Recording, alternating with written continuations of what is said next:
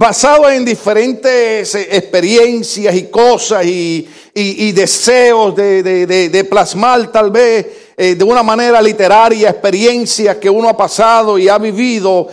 como decía un amigo mío en Puerto Rico, el que no ha vivido no tiene nada que contar.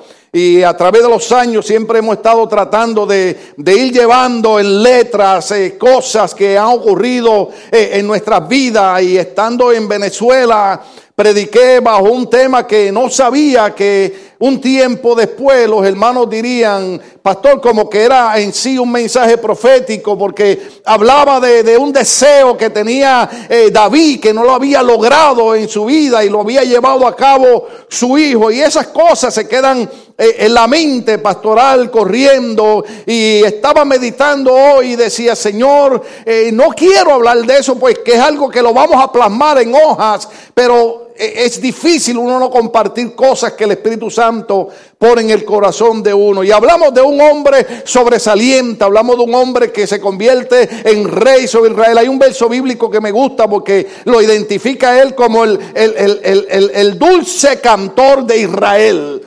Qué, palabra linda, qué, qué, lindo es que nos identifiquen con palabras tan elegantes como esa. Porque David, acuérdese que tocaba arpa, David escribe salmo, David cuando el rey Saúl era atormentado por el demonio, la Biblia dice que, que habían llevado a David para que David tocara el arpa. Cuando él tocaba, dice la Biblia que los demonios dejaban de atormentar a Saúl. Esa es la importancia de la alabanza. Cuando los hijos de Asaf están tocando, están cantando, envuélvase en la alabanza. Hay momentos que usted necesita que nadie le ponga las manos hay momentos que usted necesita que nadie ore por usted. Hay momentos que cuando usted comienza a alabar el nombre del Señor, la enfermedad se va, los demonios se van, la preocupación se va, la fortaleza que usted necesita llega simple y sencillamente cuando usted está alabando y glorificando el nombre del Señor. Pero este hombre comienzan a pasar los años, tiene muchísimas experiencias lindas con Dios, de las cuales en diferentes mensajes hemos platicado, pero hay algo que llega a su corazón.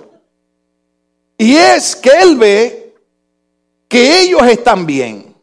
Él ve que él tiene una buena casa y dice, no es posible que nosotros habitemos en buenas casas y el arca del pacto no tenga una casa donde habitar. Entonces viene un sueño a la vida de David. El sueño es levantar un templo, una casa donde ellos puedan poner el arca de Dios que simbolizaba la presencia tangible de Dios y un lugar donde él pudiera ir a adorar a Dios. La Biblia dice que llegó un momento donde, no sé por qué razón, tal vez David no podía ir, pero encargó a un hombre que era el mejor músico de todo el reinado, que se llamaba Asaf. Por eso al grupo de aquí le pusimos los hijos de Asaf. Porque Asaf no solamente era el mejor músico, también era un profeta de Dios.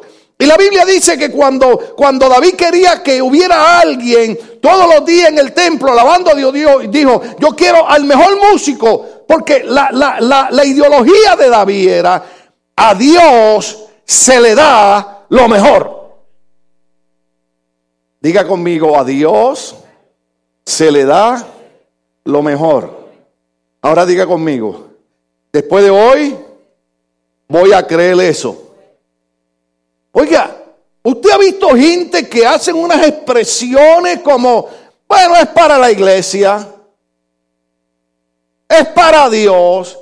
Pues ojo aquí, si es para la iglesia, si es para Dios, tiene que ser lo mejor.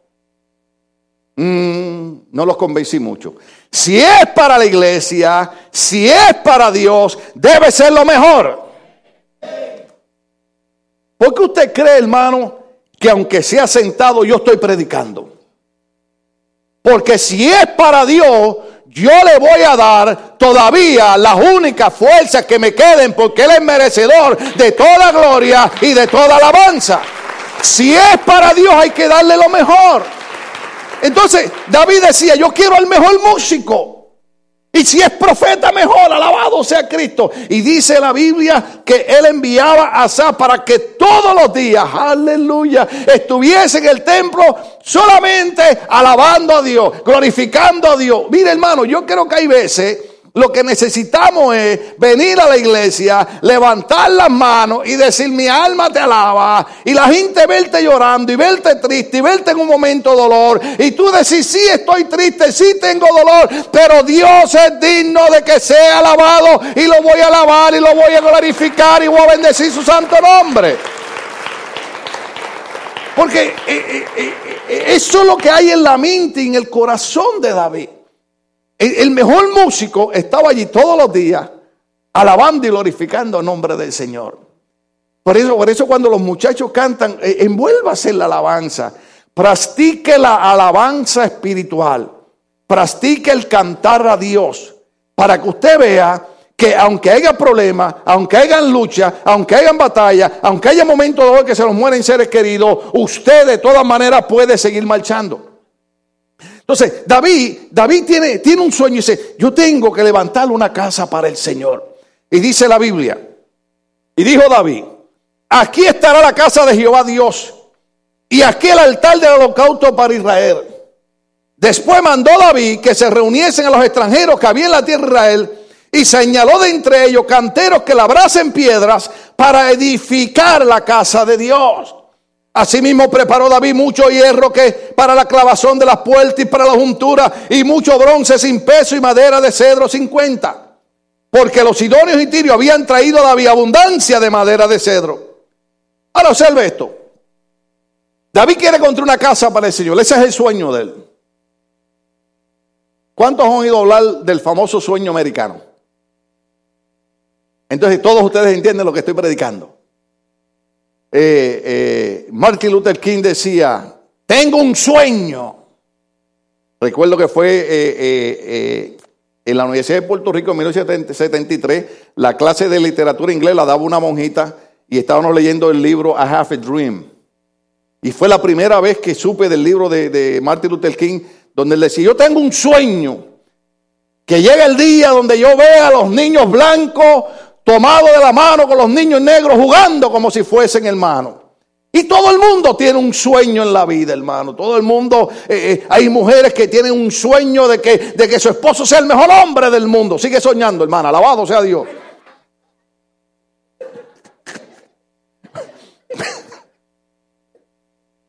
y, y hay hombres que están soñando que su esposa siga teniendo esa misma figura toda la vida.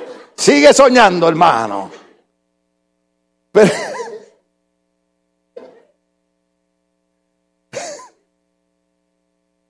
Qué bueno es Dios. Denle un aplauso al Señor, Él se lo merece. Aleluya.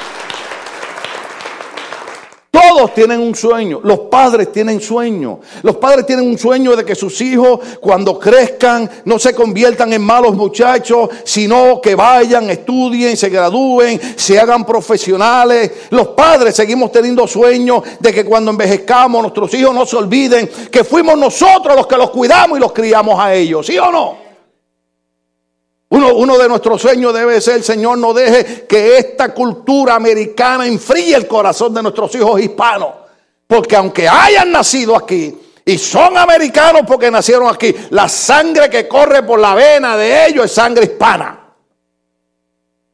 Y entre rato enséñele aunque sea una palabra en español. Aquella que le decía a su mamá cuando se enojaba, ¿se acuerda?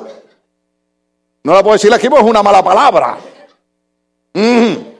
Pero nos enderezaron con esas palabras, alabado sea Cristo.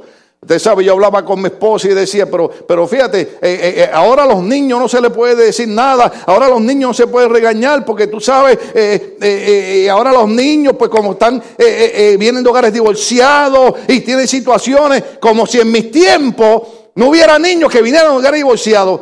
Mire, yo vengo de un hogar divorciado, yo me crié sin padre, y ¿sabe qué? La vieja mía, en Puerto Rico la vieja es la mamá, ¿ok? Los mexicanos allá dicen, ay, vieja, están hablando de ti. No, no, no, estoy hablando de la mamá. Alabado sea el Señor. Ella decía, son tres varones y nos crió a palo, hermano. El sueño de ella, ¿cuál era? Que salieran los hombres de bien. ¿Sabe qué? Gracias a Dios, a la edad de 18 años, yo entregué mi vida a Cristo. Y ella dijo, gracias Señor por salvarme a mi hijo. Y aquí estamos todavía. Porque, porque todo el mundo tiene sueños en la vida. Yo no sé cuál será el de usted, pero no hay una persona aquí que no tenga un sueño en la vida. Los jóvenes, por más que se me quieran hacer los locos, tienen sueños en la vida, especialmente cuando ven una nena que les gusta.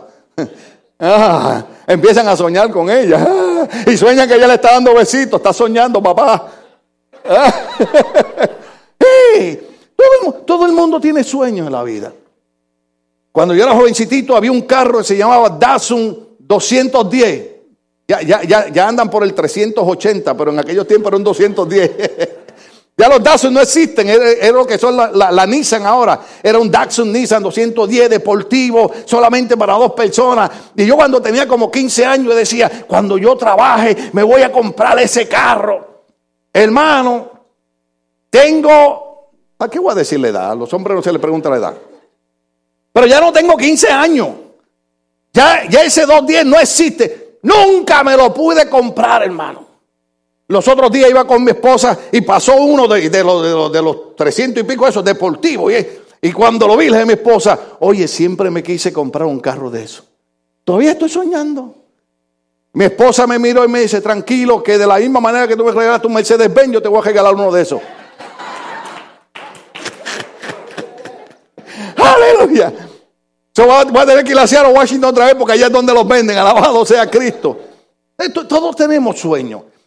David, David tenía un sueño y era edificar una casa para Dios. Pero él no se queda solamente en el sueño. Usted sabe, eh, eh, eh, en mi país, cuando uno empieza a soñar, le dice, ponle patitas al sueño. ¿Sabe qué significa eso, la? No te quedes soñando. No te quedes ahí en el aire. No, no, ponle acción al sueño. Entonces David dice, Búscame toda esta gente, todos estos extranjeros y toda esta gente que Dios ha bendecido en mi reinado. Y yo quiero que ellos empiecen ahora a aportar y ayudar para yo levantarle la casa del Señor. Y David comienza a preparar todos los materiales. Entonces, observe algo, porque en el verso número 5 hay algo interesante, porque podríamos decirle, podríamos decirle que ese es como un legado que deja, que deja David. Usted sabe, eh, eh, no nos gusta hablar de muerte, pero cuando, cuando nosotros comenzamos a hablar antes del servicio, que estuvimos orando, y, mencionamos a nuestro, a, nuestro hermano Julio César, que él cumple un año de Dios haberlo llamado a su presencia. Cuando hablamos de mi hijo, que Dios hace año y medio lo llamó a su presencia. Cuando hablamos del papá de hermana Carmencita, Dios lo llamó a su presencia. Cuando hablamos de la hermana Consuelo, Dios lo llamó a su presencia. Entonces, entonces nosotros decimos, es inevitable no entender que la muerte es parte de nuestra vida. No hay manera que pretendamos vivir sin entender que la muerte nos puede tocar hoy. Cuando yo pienso en mi hijo, digo, Señor,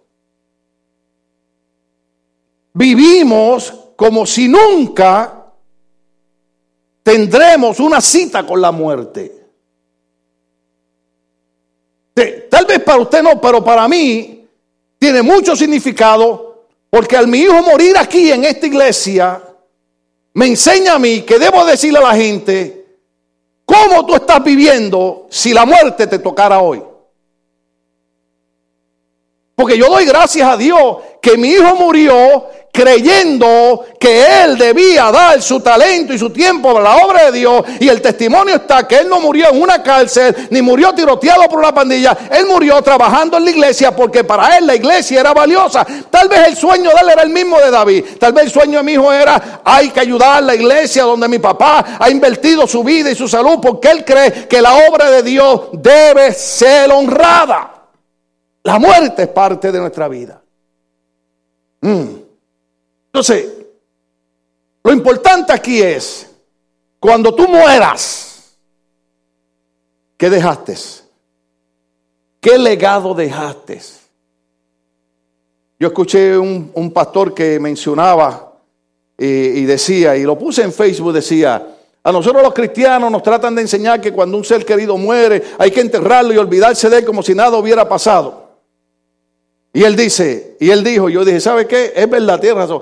Y él dijo, yo espero que cuando yo me muera, mucha gente que hayan sido bendecidas por mi ministerio, muchos que entraron al ministerio por mi trabajo, vayan al cementerio y se paran ahí al frente y digan gracias porque por ti hoy soy un ministro, por ti hoy soy bendecido. Hermano, yo, yo espero un día que cuando usted oiga que Dios me llamó a su presencia, usted vaya al cementerio, por lo menos diga que muchas veces usted gritó, cuántas veces lo critiqué, pero por usted hoy estoy bendecido y mi familia también está bendecida.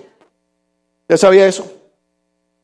Sea, la muerte es parte de otra vida. Entonces dice la Biblia que David con ese sueño de edificar una casa, Señor, sabe que posiblemente en los años que está no dure mucho, pero hay algo aquí interesante.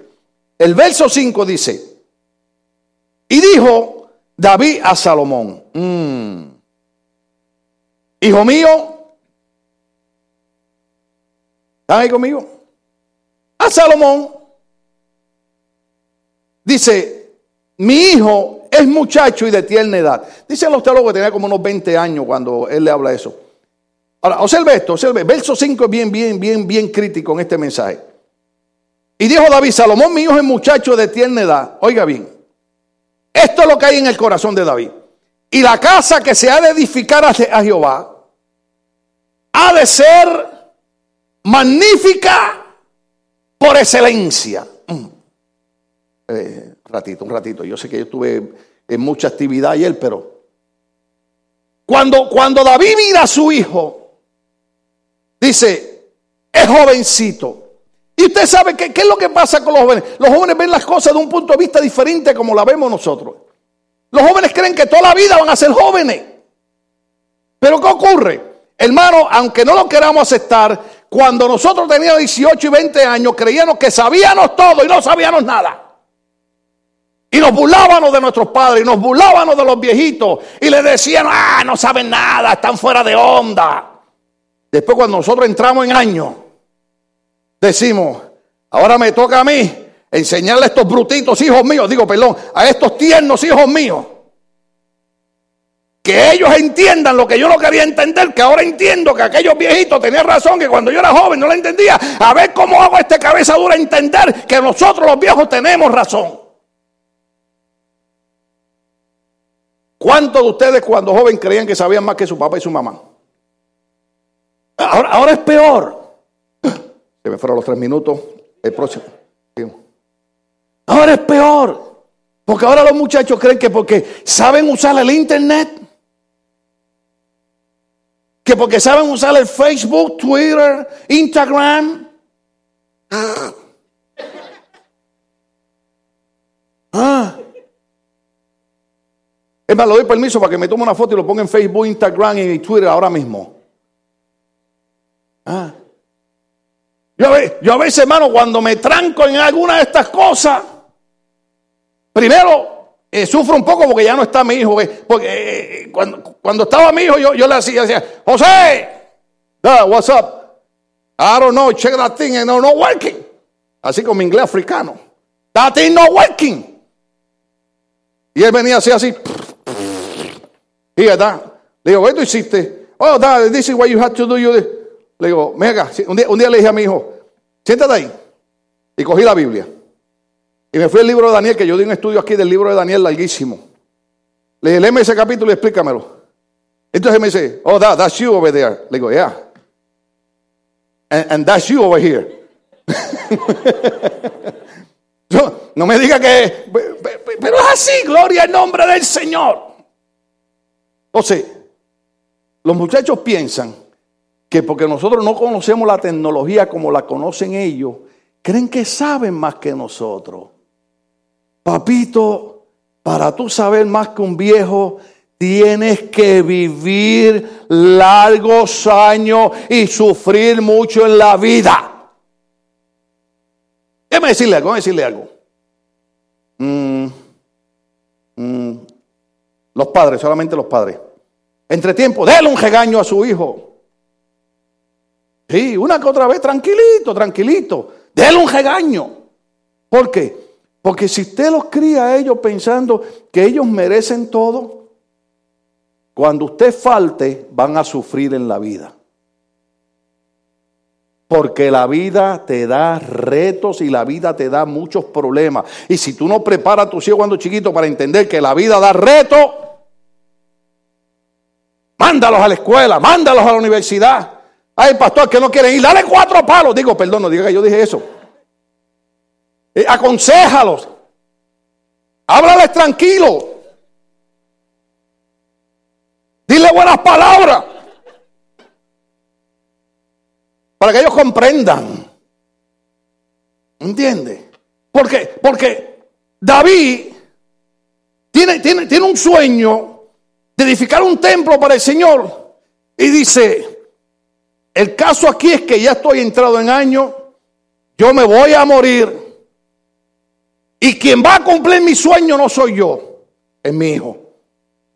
Wow. Pero ahora en el sueño entra una preocupación.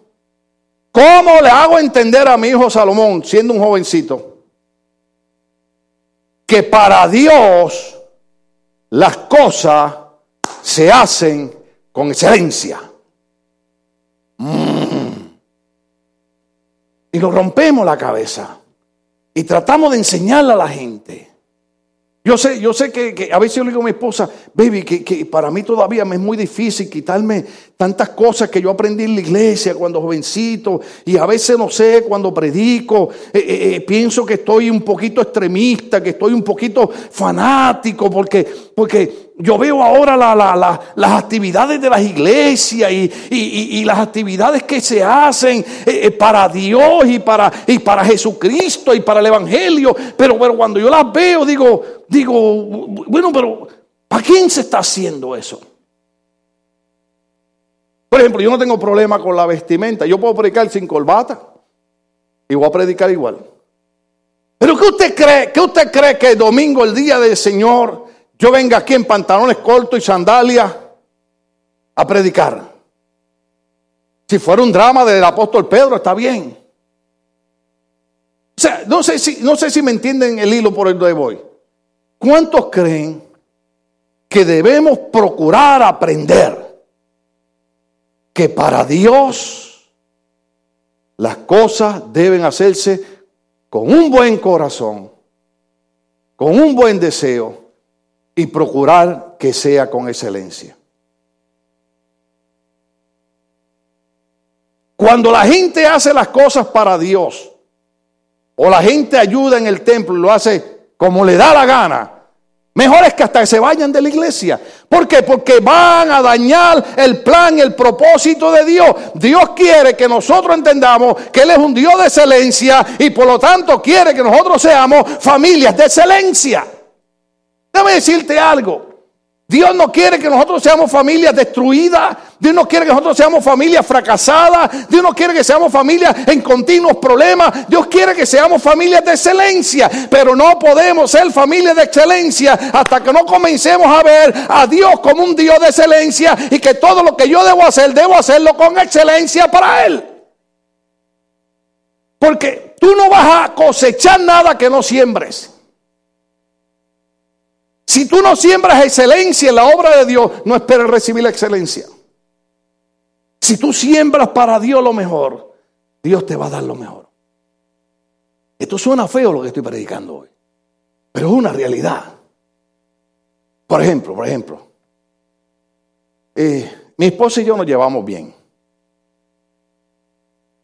Para los que no lo sabían. ¿Estamos bien? Y a veces estamos bromeando y todas esas cosas. Pero yo no puedo pretender llevarme bien con mi esposa si no la trato bien. ¿Están aquí? ¿Ah? ¿Cómo tú pretendes llevarte bien con tu esposa si tú nunca la tratas bien? Y esposa, ¿cómo tú esperas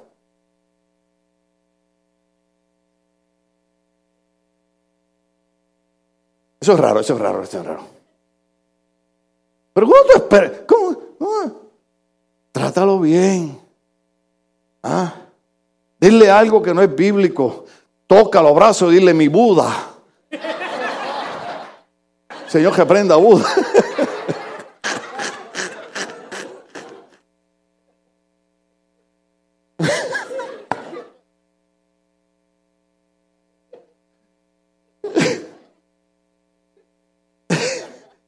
El plan de Dios es que nosotros seamos familias victoriosas. Aquí no hay ningún secreto en eso. Lo más público es eso, pero la gente no lo quiere entender.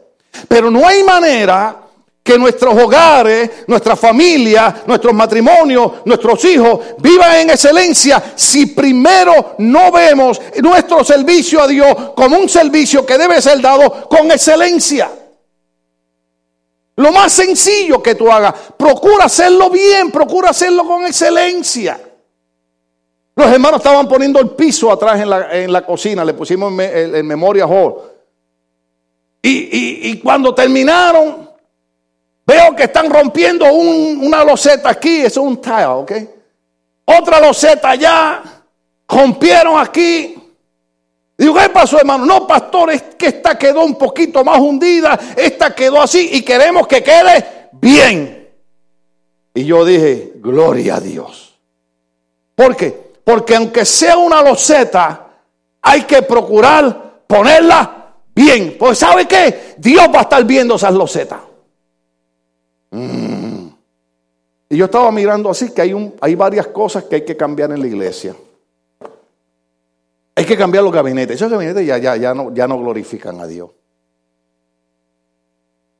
Yo fui a un sitio los otros días y yo dije, ay Señor, que no vayan a mi iglesia porque si ven esos gabinetes de la cocina, qué vergüenza me va a dar. Pero usted sabe qué es lo que pasa. Eh, hay expresiones de las viejitas. Y mi suegra decía mucho, caras vemos, corazones no sabemos. ¿Qué indica eso? Que muchas veces usted entra y sale de la iglesia y dice, los aires están prendidos, gloria a Dios. Y los vamos a aprender siempre. Usted ayuda no ayuda, los vamos a aprender. Porque si usted no ayuda, toma, yo creo que usted esté bien. Pero cuando usted sale de la iglesia, piense, ¿le di a Dios excelencia este día? Porque yo quiero que tú entiendas algo. Oh, aleluya. Todo lo que hacemos en la iglesia tiene que ver con nuestra vida diaria. Observa esto. Si tú das excelencia para Dios, vas a dar excelencia en tu trabajo. Y si tú das excelencia en tu trabajo, ¿sabe qué? Tú vas a ser el mejor en el trabajo. Yo sé que suena feo decirle esto, pero uno siempre tiene que hablar con pruebas. Yo tengo, yo tengo certificado, cuando yo trabajaba en la Douglas Aircraft que la voy, yo tengo certificado y cosas. Hermano, hasta los supervisores me invitaban a comer en la cafetería de ellos. ¿Por qué? Porque tú hablabas inglés perfecto. No, si ni me entendían. Pero lo ¿qué, ¿qué es lo que le importa a un jefe en el trabajo? ¿Que tú hables bien inglés o hagas buen trabajo? Thank you. ah. Y me decían, eh, José, tomorrow you going to the supervisor's cafeteria. Y yo nada más oía cafetería y decía, yes, yes. Aleluya. Mire, mi, mi, jefe llamaba a mi esposa, a Cindy, y le decía, Mrs. Mejías, don't wait for your husband today, he's to stay overtime. ¿Sabe por qué? Porque él decía, si yo quiero que el trabajo esté hecho, tengo que dejar a José aquí. ¿Por qué? Porque aunque yo estaba en una compañía, yo recordaba que la Biblia dice, cuando tú trabajes para alguien, hazlo como que es para Dios. Y para Dios se le da excelencia. Y si usted le da excelencia a Dios, da excelencia en su trabajo y usted va a ser bendecido en su trabajo. Sea el nombre de Dios glorificado. ¿Cómo, cómo, usted espera que, le den eh, eh, los honores en el trabajo? Si eh, ¿Se acuerda como el hombre aquel que fue a buscar el trabajo? Que le dijeron, ¿y tú qué sabes hacer? Pues yo nada. Y le dijeron al otro, ¿y tú? Yo soy el ayudante de él. Oh, el verso 5 está cargado de, de tantas cosas porque, porque David tiene un sueño de edificar casa. Él sabe que no lo va a lograr, pero dice, mi hijo lo va a lograr, voy a preparar los materiales, voy a dejarle un legado a él. Pero sabe que yo necesito que él entienda que la casa que se va a edificar a Jehová debe ser magnífica por excelencia. Mi mamá decía, hijo, somos pobres, pero somos limpios. Entonces, para Dios, hasta donde podamos, démosle lo mejor. ¿Cuántos de ustedes dan propina cuando va a un restaurante? Dos hermanos nada más, los que trabajan en restaurantes se buscaron un lío. ¿Ah? El otro día fui a un restaurante y, hubo una muchacha que, que, yo creo que era cristiana porque nos atendió con excelencia. Y yo le dije a Cindy, ¿sabe qué? Yo le voy a dar una buena propina a esta muchacha porque mira con el corazón, con el espíritu que no quiere. Porque a veces usted va al restaurante, usted sabe, y, y, la gente ve, aquí está el menú. Y después le pagan por el lado tres veces y usted está, ah, ah. Y después de, de, 45 minutos, ¿Are you ready for order? no, eh, listo para el ordenador, ya me estoy muriendo.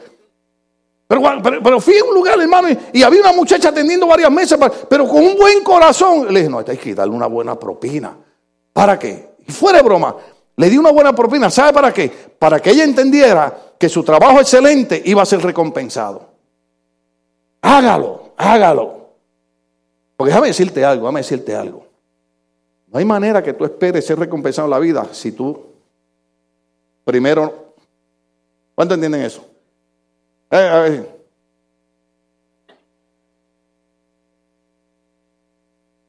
Especialmente si es un hispano o una muchacha hispana que te sirve, dale una buena propina. Eso no gustó. Se quedaron muy serios. Yo nunca he visto la iglesia tan seria. Es una buena propina. Estábamos en otro restaurante. No es que a mí me guste ir a los restaurantes, pero cuando me llevan voy. Eh, no, estábamos, estábamos celebrando el cumpleaños de mi hija Elizabeth fuimos aquí a un restaurante y, también otra muchacha, pero aquella yo no sé si era hispana, pero nos atendió muy bien. Y cuando yo le la propina, mi hija, me dice, wow, papi, le diste una buena propina. Le dije, porque nos atendió bien. Entonces, dése cuenta de algo. Algo que yo no he hecho en 25 años en esta iglesia. Cuando yo le hablo a ustedes de sembrar y de dar, es para bendecirle a usted. Pues usted nunca me ha visto pararme aquí llorando a la iglesia por dinero. Nunca. Nueve años atrás tenía que buscar 30 mil dólares en menos de cuánto. Como en cuatro semanas yo necesitaba buscar 30 mil dólares.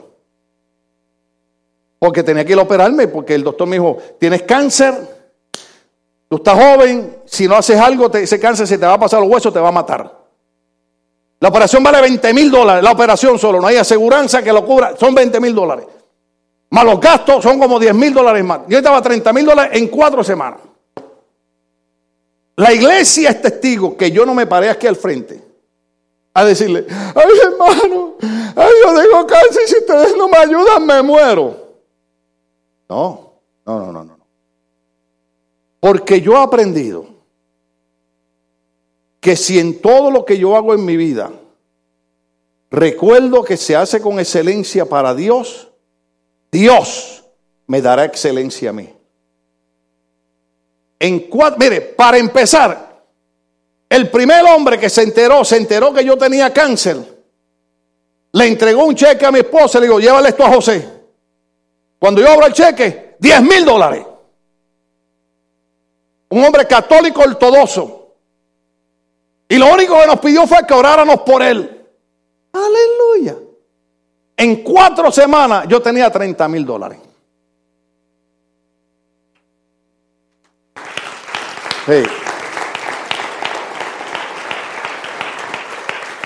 Y en la iglesia hubieron muchos hermanos, unos dieron 500, otros dieron 300, otros 200, cooperaron. Pero yo no me paré aquí a llorarle por dinero a nadie.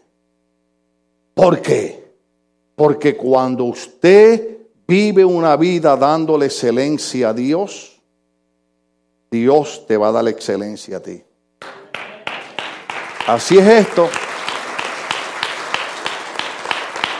Por eso es que, por ejemplo, mucha gente tal vez se disgustaría cuando, cuando fuimos a ver el lugar en el cementerio para, para sepultar a mi hijo. Eh, eh, eh, me enseñaron algunos lugares y, y, usted sabe, y dice, bueno, está bien. Y yo vi un lugar que me gustó y le digo a la señora, usted, yo que yo dije eso en ese vi el lugar y, le digo, y, allí, entonces la señora me dice, oh, pero aquel es más caro. Y yo recuerdo que le contesté en inglés a la señora y le dije, entonces ese es el que quiero ver porque yo voy a enterrar a un príncipe de Dios. Observe esto. La señora me miró raro. Y cuando fuimos y vimos el lugar, le dijo, es tanto. Le dije, ese es el que quiero. Porque, óigase bien, óigase bien, yo sé, esta parte, eh, usted se va a enojar, se va a disgustar, porque yo entiendo que, que cada situación es diferente. Pero inclusive hay gente que cuando muere hay que honrarlos. ¿Entiende? Yo sé que la gente vez no le gusta esto, pero cuando mi hijo murió en la iglesia, yo dije, hay que honrar a un hombre que dio su vida por la iglesia. Hmm. Eso no lo hace todo el mundo. Mire, hay gente que se enojan por una predicación y se van de la iglesia. ¿Qué van a morir por la iglesia? Pero yo digo, Señor, qué tremendo. Yo toda mi vida diciéndote que lo mejor que me podría pasar es que yo muera predicando y quien muere eh, por la iglesia es mi hijo. Entonces ahora tengo doble compromiso. Porque si él murió por la iglesia, yo tengo que morir sirviendo al Señor. Por eso es que yo sigo para adelante. Pero todo lo que usted haga, hágalo buscando que haya excelencia. Vamos a suponer que usted le regala algo a alguien. Sencillo, algo sencillo. Yo recuerdo una vez, le regalé a mi mamá para el Día de las Madres, bendito sea Cristo, un pizapapeles de esos que se ponen en los escritorios. Pero tenía una imagen de, Cristo, el buen pastor, usted sabe. Y usted sabe cómo somos los hispanos, ¿verdad? En nuestra tradición. Y, estaba Cristo con el callado de la oveja. Y, y, yo lo vi y me gustó. Y me costó 25 centavos. Y se lo lleva a mi mamá, lo envolvió en un papel de esos de brillo, de color, en aquellos años ya. Y se lo llevo. Y cuando a mi mamá lo abre, dice, ay hijo, qué lindo, qué bello, y mamá. Oye, el regalito de 25 centavos le encantó. Tal vez porque fue con un buen corazón que se lo di.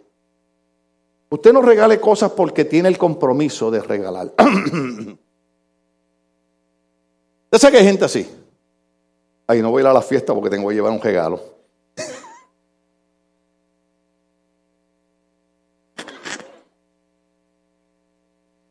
Los hispanos somos una raza especial.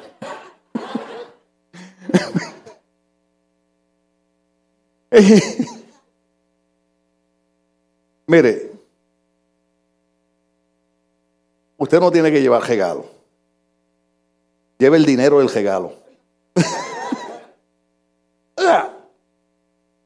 No sé si usted entiende que David decía, ¿cómo le enseño a mi hijo que es tierno, que es joven, que él cree que lo sabe todo, pero no sabe nada?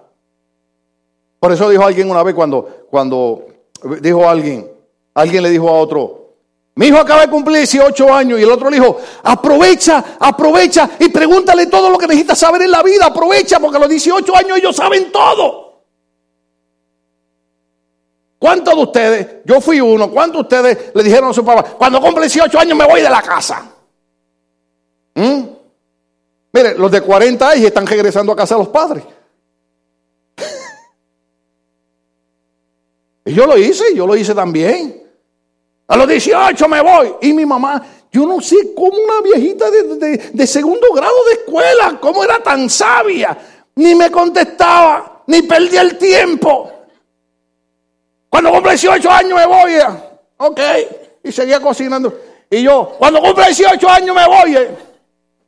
Cuando cumple 18 me voy. ¿Te quieres ir? Vete. En mi país decimos, te quieres ir, vete para que vea que los huevos, los, huevos valen más peseta. Déjeme explicarle eso. Los huevos de gallina que ese era el desayuno diario nosotros, por eso siempre tenemos problemas con el colesterol. Costaban cinco centavos en aquellos años. Entonces, cuando nosotros queríamos decir que las cosas eran duras, que eran caras, decíamos, los huevos están a peseta. Entonces ella me dijo, ¿te quiere ir vete que tú veas que los huevos están a peseta? Y cuando usted tiene que buscar Entonces usted empieza a entender, ¿y, y, y, cómo es esto que la renta se paga todos los meses si yo no doy nada para la renta? ¿Cómo es esto que aquí hay comida todos los días y yo no voy al mercado a comprar comida? ¿Cómo es esto que hay electricidad? ¿Ah? Ay, yo no tengo problema con que los hijos vayan con los padres. Mire, usted puede tener a sus hijos en su casa hasta los 80 años, lléveselo, pero cóbrele renta. ¿Ah? Mire, mi hijo, mi, hijo vivía conmigo, él tenía su cuarto, pero todos los meses había un cheque. Aleluya. Ahí está la renta. Ya te sigo amando, hijo. ¿Ah? Porque usted sabe, usted está 18 años manteniendo un hijo. Pero cuando empiecen a trabajar, dígale, qué lindo te ves. Estás fuerte. Hija, qué guapa estás para ese modelo. Eh, ¿Cuánto estás cobrando? Porque esa es, mire, usted sabe, usted sabe, yo no sé, yo no sé, los que conocen de Disneyland, ¿cómo es la canción esa de, del ciclo de la vida? Cuando cogen al, Lion King y lo presentan así, ¿cómo quedaba la canción esa de ¡Araliri! ¡Araliri! Este es el ciclo de la vida. Ay, hermano, me pasé de tiempo, de verdad. Eh, eh. David dice, es tierno. Y yo necesito plasmar en el corazón de él que lo que se va a hacer para Dios tiene que ser con excelencia, para renombre y honra en todas las tierras. Ahora pues, dice David, ahora pues, si usted viene el siguiente domingo, seguimos el mensaje. ¿Cuánto Dios bendijo hasta aquí? Vamos a estar de pie, querida iglesia. Aleluya. Vamos a adorar a Dios con la ofrenda, con los... Con